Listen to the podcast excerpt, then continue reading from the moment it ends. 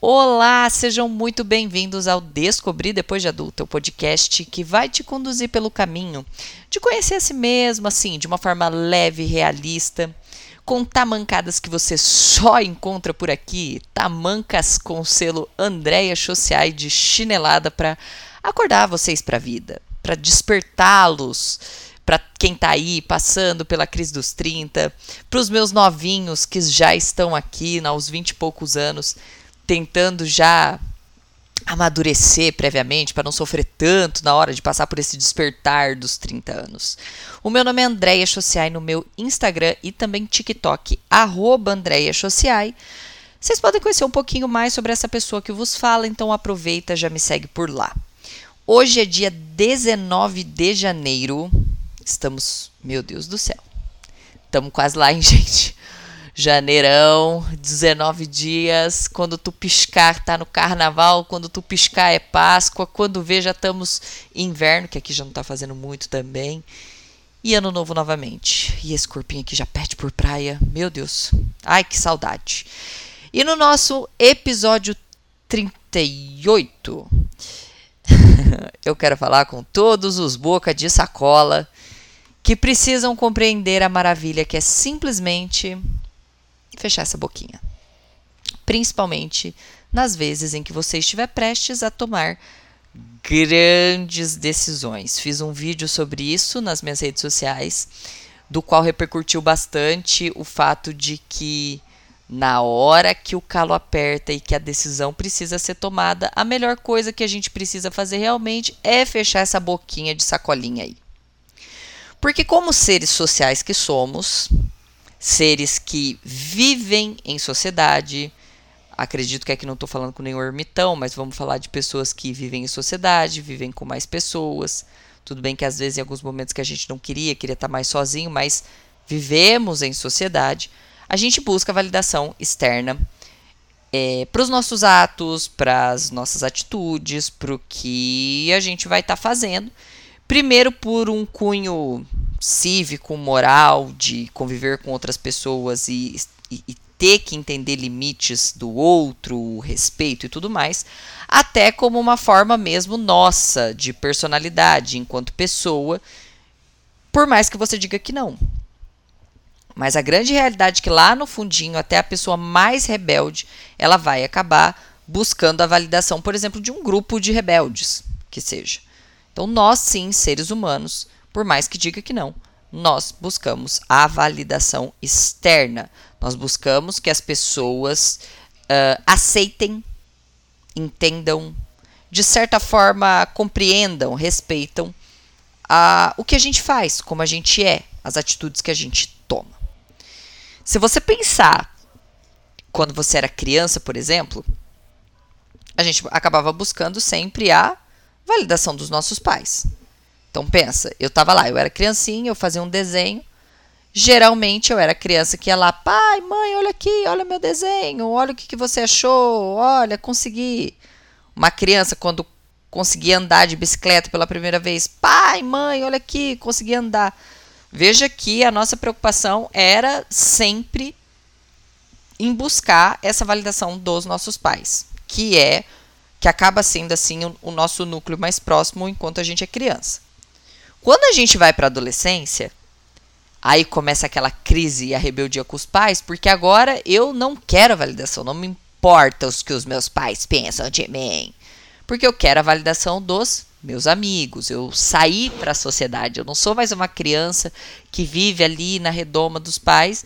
Eu estou conhecendo o que é o mundo, as paixões, os amores, os coleguinhas, enfim, as novas experiências. Então, enquanto adolescente, é, eu fico igual um, um, um mico de circo buscando a validação dos meus colegas. Então aí eu começo a tomar atitudes que talvez eu não concorde tanto, mas aí eu vou ser aceita naquela rodinha, coisas que já falamos incansavelmente em vários episódios aqui. E aí quando a gente vai para a fase adulta, a gente pensa assim, bom, agora é um momento que eu busco mais a mim. Na fase adulta, a fase do amadurecimento é quando eu ok, vivo em sociedade, mas em tese, no amadurecimento, eu vou buscar mais a minha própria validação. Entender que as minhas atitudes são minhas, com base na minha história, com base em quem eu sou. Só que não muda muito, porque a gente, como eu disse no início, a gente vive em sociedade. E aí é nessas horas, na hora que eu preciso fazer algo, que eu preciso tomar alguma atitude, que algumas pessoas começam abrir essa coluna velha e contar para as pessoas que estão em volta. Às vezes pessoas não tão confiáveis, mas porque convivem comigo e eu não consigo fazer bem essa separação.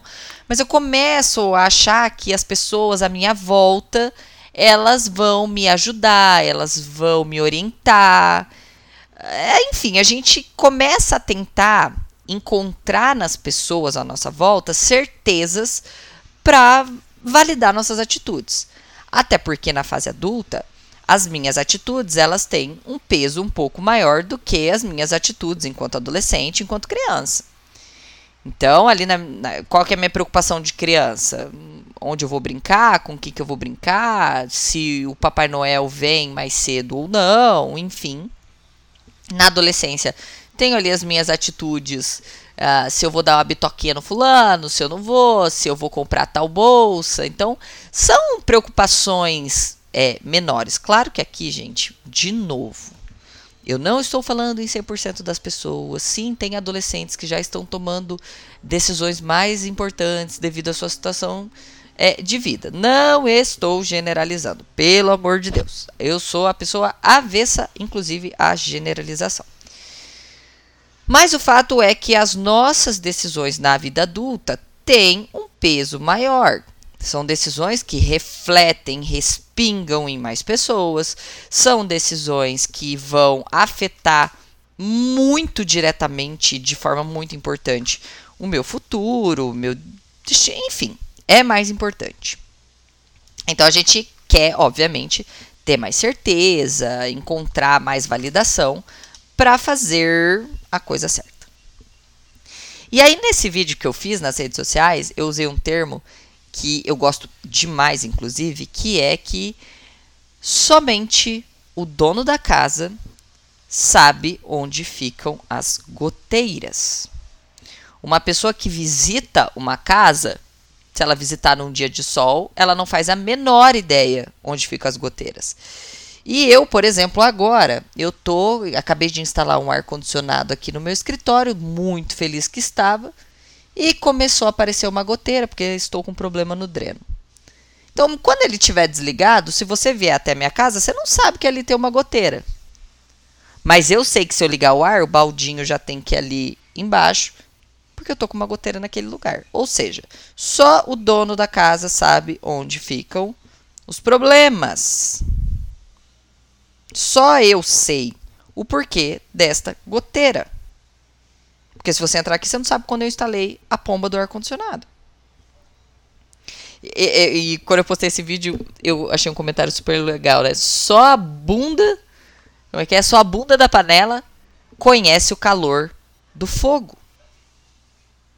E é exatamente isso. Porque quando a gente fala as coisas para as pessoas, por mais que a gente tente ser neutro e contar toda uma versão da história, ela é uma versão. Porque já diria nossos pais, toda a história tem dois, tem três lados, né? O meu, o seu e o certo. Então as suas falas, por mais que você tente se manter neutro, elas podem ser enviesadas. Uh, porque primeiro só o dono da dor sabe como dói. Então vão refletir quando eu falo de algo, reflete um lado meu. E pode, inclusive, refletir um lado daquilo que eu quero acreditar, é, com visões e interpretações que eu fiz de uma situação, é, com todo um contexto que às vezes só eu entendo e a pessoa que está me ouvindo não entende. Então, por mais neutro que eu tente ficar numa história, quando eu falar da situação para uma pessoa, essa história está enviesada. Ela está com o seu sentimento, com a tua visão, com a tua interpretação. que às vezes não é da pessoa que está ali no meio dessa situação toda ou próprio da pessoa que está te ouvindo. Um exemplo muito claro foi quando eu estava em um relacionamento dito perfeito pelas pessoas ao meu redor. Então eu estava nesse relacionamento, era um relacionamento muito tranquilo, era um relacionamento muito pacífico, um relacionamento ao qual eu tenho um carinho muito grande por essa pessoa, a gente se dava muito bem, pessoas assim, uma pessoa muito incrível, um coração muito incrível, enfim, e a gente se dava muito bem nesse relacionamento, tá? Mas o fato de eu me dar bem com esta pessoa enquanto pessoa não significa eu me dar bem com essa pessoa enquanto relacionamento amoroso. Então era um relacionamento que quem via de fora achava tudo muito legal, a gente era muito parceiro, a gente era muito companheiro, assim, olha, quem olhava falava assim, relacionamento dos sonhos. Se davam muito bem. Só que quando estávamos só nós, a coisa era um pouquinho diferente. A gente tinha uma opinião sobre filhos e casamento completamente diferente nós tínhamos uma visão sobre divisão de finanças, nossa, muito diferente. É, nós tínhamos uma visão sobre amigos muito diferente. E em determinados momentos isso era realmente um problema no relacionamento. Nós brigávamos muito por essas visões é, diferentes que a gente acabava tendo, é, por criações diferentes, enfim, por vieses diferentes. Então, quando estávamos só nós dois, a coisa pegava assim um pouco mais. Não que a gente fosse falso na frente dos outros, mas ali na realidade, é, no sentimento enquanto acho que é, amoroso, a coisa não funciona. Como amigos funcionava bem, como amoroso não. E quando eu é, terminei este relacionamento, eu não pedi opiniões eu fui lá e tomei a decisão de finalizar esse relacionamento. E mesmo com a decisão tomada, eu tive que lidar com as pessoas, parece que muito decepcionadas, tentando entender o que, que era que estava acontecendo, porque veja só, vocês eram o, o casal perfeito, vocês se davam muito bem. Então veja, até após a minha decisão tomada, ela quase que não foi respeitada porque na visão extremamente limitada das pessoas que nos cercavam, elas não entendiam o que é que se passava ali só nós dois. E aí sim, em todos os casos, existem as pessoas que vão botar lenha na fogueira. Tem gente que fica muito feliz de ver o coitado do circo pegando fogo gosta, é, se regozija, adora, adora ver o pau torando, a, a, a briga pegando, a crise instaurada. E essas pessoas, obviamente, pode tacar lenha na fogueira, pode, assim, cagar na sua decisão. Só que também existem outras pessoas que, por te amar demais, se preocupar demais, elas também podem acabar atrapalhando a sua decisão plantando mais indecisão, invalidando alguns sentimentos seus, porque elas elas têm a, a, aquela visão limitada da situação, por se preocupar com seu futuro, por querer o melhor para você, elas vão acabar atrapalhando a sua tomada de decisão. E a sua tomada de decisão ela tem que seguir aquela premissa lá do dono da casa sabe onde ficam as goteiras. Quando eu fui e, e, veja só, eu falei do exemplo de um relacionamento que mesmo depois da decisão tomada, as pessoas vieram palpitar, questionar, falar. Quando eu fui mudar de carreira, é, para mim era algo ali bem mais importante. Porque veja só, eu estava 10 anos engenheira. 10 anos só de formada, porque se for contar meu estágio, eu estava 12 anos engenheira. Então eu estava 12 anos trabalhando com engenharia. É um tempo muito considerável para vocês, eu não sei, mas para mim é um tempo muito considerável. E quando eu fui mudar, quando eu realmente assim, cara, não dá mais, eu preferia estar tá mascando vidro do que abrir o computador e mexer em um projeto e entrar numa obra. Eu me imaginava fazendo qualquer coisa da minha vida, menos aquilo. É... Eu fui pedir opinião. Eu, eu comecei a abrir isso para mais pessoas. Talvez até numa necessidade de escutar isso em voz alta, talvez numa necessidade de eu mesma encontrar as minhas confirmações e as minhas validações, mas eu comecei a falar isso para amigos que trabalhavam comigo, eu comecei a falar isso é, para o Maicon, que na época a gente já morava junto, eu comecei a falar isso com a minha família de maneira geral.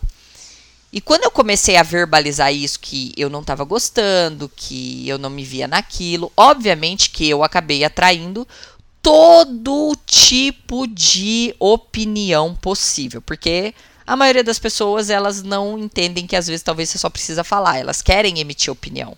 E lembre-se, não só por se meter a besta, mas porque elas querem contribuir de alguma forma com aquele momento complicado que você está passando. Então, sim, eu tive as pessoas que me perguntaram se eu tinha certeza e simplesmente disseram: Ó, oh, eu vou estar do seu lado para o que der e vier. Eu tive pessoas, por exemplo, como o Maicon, que foi a pessoa que conhecia mais o contexto da minha vida, via como eu estava triste, via como eu não me encontrava mais naquilo e simplesmente falou: Fia, vai e faz. Eu tô do seu lado, eu aguento, a gente aguenta a grana, aperta daqui, aperta ali, mas eu não te quero mais ver assim. Como eu tive pessoas, é, talvez mais próximas, que, ai, pensa bem, é uma boa, é um bom emprego, é, o que, que, vai acontecer, como é que você vai sobreviver, como é que você vai se manter. Ah, mas ó, cê, mas você já sabe o que você vai fazer, mas você precisa ter mais certeza, mas você precisa mais isso. Então, assim, é, nesse meio do caminho, obviamente, eu, eu trombei todos os tipos de opiniões, de conselhos possíveis. E que eu acredito e que, em que determinados pontos, alguns acabaram afetando um pouquinho a minha decisão. Em alguns casos, algumas coisas que eu vi vindo de pessoas que veio, eu até adiei um pouco a minha decisão. Porque ao invés de me dar certeza, acabaram me gerando um pouco de medo, um pouco de receio, fez eu dar um passinho um pouco para trás, eu adiar um pouquinho a decisão. Mas eu precisei tomar essa decisão. Porque só eu sabia. Só eu fazia ideia do quanto aquilo estava me doendo. Porque chegou um momento em que é, é, é e fica muito óbvio isso para quem vai fazer a transição de carreira, que é ou você muda ou você muda porque eu estava morrendo em vida. Eu era uma morta-viva, eu era um zumbi fazendo o que eu estava fazendo. É, eu preferia fazer qualquer coisa. Eu achava que estava todo. Eu vi uma pessoa, sem brincadeira. Eu, eu, eu lembro que eu entrei no Uber e eu vi aquele cara tão feliz ali dirigindo que eu falei, cara, eu quero dirigir um Uber porque eu quero ser feliz fazendo algo. Eu não tô falando, gente, pelo amor de Deus, eu não tô falando de facilidade nem nada. Eu tô falando naquele momento, meu momento. Vocês respeitam, não vai militar também em cima de tudo.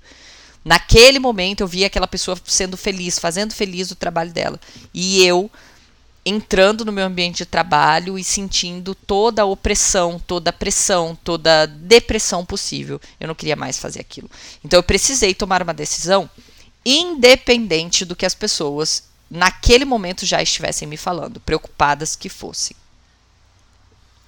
Quando eu fui começar, quando eu comecei a, a produzir conteúdo na internet, é, eu me lembro que logo no início eu comecei muito a perguntar para as pessoas em volta. Ah, o que, que você achou da minha live? O que, que você está achando do meu vídeo? O que, que você está achando disso?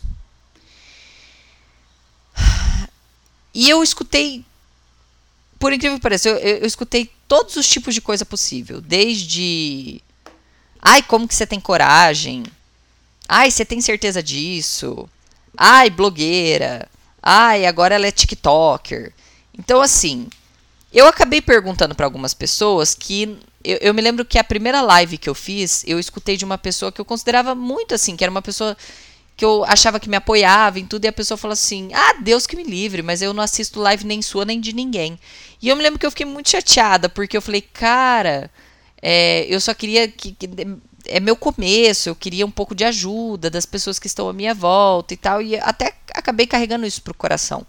Porque eu estava muito nessa busca da validação externa, do que as pessoas iam achar, do que as pessoas. Sendo que essas pessoas, no final das contas, elas nem eram o meu público-alvo. Porque ali eu lembro quando eu comecei a produzir conteúdo, era um conteúdo fitness voltado para as pessoas que elas não estavam tendo uma rotina de treino. Então eu queria inspirar elas para treinar, para se autoconhecer. E ali, quando eu fazia essas perguntas, eu acabava fazendo para pessoas que já estavam treinando. Então realmente não fazia sentido para elas. Mas essa minha necessidade de perguntar, de ai, o que, que você acha, o que, que você pensa, acabou me dando um pouco de medo, um pouco de receio. E, e, e, eu vejo isso, eu vejo que meu começo ele foi mais truncado porque eu fiquei nessa preocupação do que, que as pessoas estavam pensando, o que, que elas estavam achando, e, e eu ia atrás dessa validação. Quando cada vez mais eu me dou conta que o amadurecer, a gente ficar mais maduro, a gente ficar mais sábio com o tempo, ficar mais adulto com o tempo, é justamente é, é, é lidar com o fato de que eu vou precisar assumir a responsabilidade pelas minhas atitudes. Que na grande maioria das vezes eu vou sim precisar dar o passo e assumir se aquilo vai dar certo ou não. Porque é a minha vida, gente. É a sua vida. É você que sabe e tem os teus desejos e sonhos mais profundos e é você que sabe da tua realidade atual. Quando eu vou opinar num relacionamento, uma pessoa que fala assim, ai, olha, é, meu marido fez isso, isso assado, fez isso, aquilo, aquilo. Eu preciso tomar muito cuidado, porque eu não entendo o contexto. Por mais que a pessoa me dê o contexto, ela está me dando um contexto com o viés dela, com a leitura leitura que ela fez daquela situação. Quantas vezes a gente não comprou briga de uma pessoa, foi lá, comprou o desafeto, herdou o desafeto da pessoa, e depois a gente foi descobrir pelo outro lado que não era nada daquilo, que era uma leitura que a pessoa tinha feito. E a gente acabou comprando a briga. Então, o amadurecer nosso é saber que a gente precisa fechar a boca e tomar a atitude, assumir a responsa mesmo da, da, das consequências das nossas atitudes. e aqui eu não estou dizendo que conselho. Gente, conselho é muito bom. A gente tem que procurar conselho. Inclusive, quando eu abri a consultoria, é, eu abri nesse cunho mais de aconselhamento mesmo. Não era para tratamento, por mais que eu tenha psicanálise, que eu tenha o TCC. Tipo assim, a minha ideia, inclusive quando a pessoa vai lá é, é, falar com a minha assistente, a primeira coisa que ela fala, não é um tratamento. Ela tem mais um cunho consultivo, de orientação, porque é, é, é uma visão da pessoa de fora, sabe? De alguém que já passou por aquilo, te dá um norte em determinadas situações, mas ainda assim é um norte é falar com alguém que já passou o que você está passando, entender qual era a situação, como a pessoa agiu, mas em forma nenhuma eu vou poder olhar para você e falar: faça isso, faça aquilo. De forma nenhuma. Porque eu estaria negligenciando mais de 50% da história. E está errado. Porque só a bundinha da panela conhece o calor do fogo. Só ela entende da chama do fogo. Não é. E outra coisa, gente, o conselho não é de qualquer um. Não é. Geralmente, conselhos de pessoas, e eu vejo isso muito lá na consultoria, de pessoas que querem fazer a transição de carreira mas os pais, seja porque são de uma geração diferente da nossa, onde ele sucesso era nascer e morrer dentro de uma empresa, seja pela preocupação com as nossas finanças, seja pela preocupação com o nosso futuro, geralmente vão lá e, e dão mais medo, gera mais confusão do que certeza, por amor. Não é nem pela maldade, é por amor, por preocupação, por zelo. É bom falar com as pessoas, é, pedir alguns conselhos e às vezes até dizer: olha, eu estou prestes a tomar essa decisão, mas não é tudo que vocês têm que acatar. Vocês precisam começar a assumir a responsa do ser adulto de fazer e bancar sua decisão. Com medo e com receio. Ou vocês realmente acham que todas as mudanças que eu fiz na minha vida eu estava 100% certa? Nenhuma delas. Nenhuma. Até no meu relacionamento mais tóxico possível, eu ainda sentava e pensava: não, mas ele é bom nisso, nisso, nisso, mas ele me ajudou nisso, nisso, nisso, mas ele é, foi um cara bom nisso, nisso, nisso, nisso. Eu nunca tive 100% de certeza. Mesmo que a situação fosse a mais lixo possível que eu tivesse passando. Mas quanto mais adulto eu fiquei, mais eu me dei conta que eu precisava tomar e bancar minha decisão. Porque só eu fazia ideia do que eu estava passando, do que eu estava sentindo, do, buraco que eu estava me enfiando. Ir para o desconhecido, ir para o novo, tentar algo novo, fazer mudança, tomar decisões importantes, é realmente se lançar e bancar a decisão. Que seja a decisão de retornar. Ó, oh, fiz, tentei, não deu certo, vou voltar. Fiz, tentei, achei, não é isso ainda, vou mudar de novo. Vou mudar de novo. E eu digo que a mudança, a primeira mudança, ela é sempre mais difícil. Que eu lembro que deixar os 10, 12 anos ali de engenharia foi a coisa mais difícil. Minha filha, mas para sair do marketing para desenvolvimento pessoal foi um tapa. E vou falar para vocês, se surgir outra coisa vai ser um tapa, e se surgir, porque vai ficando cada vez você fica mais maduro você começa a elaborar melhor a, a situação, as condições onde vocês estão. Então, meus amores, diante de situações que só você conhece a história, diante de situações de tomada de decisões que só refletem em você, só cabem a você, você pode ter apoio, você pode ter conselho. Mas observe mais pondere mais, ore mais e haja conforme o que somente está dentro de você. Busque apoio? Busque. Na hora da minha tomada de decisão, eu fui lá, Maicon, eu vou tomar a decisão. Vou precisar de ajuda financeira, agora a gente vai precisar se estruturar. Fechou? Fechou. Dá para fazer? Dá. Financeiramente aguenta? Aguenta. Então eu vou fazer.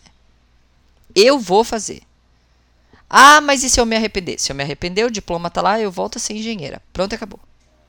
Porque o ser adulto é justamente isso. Tomar a decisão e arcar com ela. Então, vai tomar uma decisão? Tá à frente a uma decisão difícil? Tá naquele momento cruze a espada?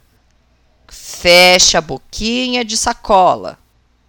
Fica mais nos teus pensamentos. Busca um aconselhamento profissional que seja, uma pessoa que não está enviesada, que não tem sentimento, que tem uma visão mais clara, mais de fora. Mas mesmo assim, na hora de tomar a sua decisão, que seja uma decisão tomada por você, com base na sua realidade. Espero de coração que esse episódio tenha te ajudado de alguma forma e eu te espero no próximo. Beijo!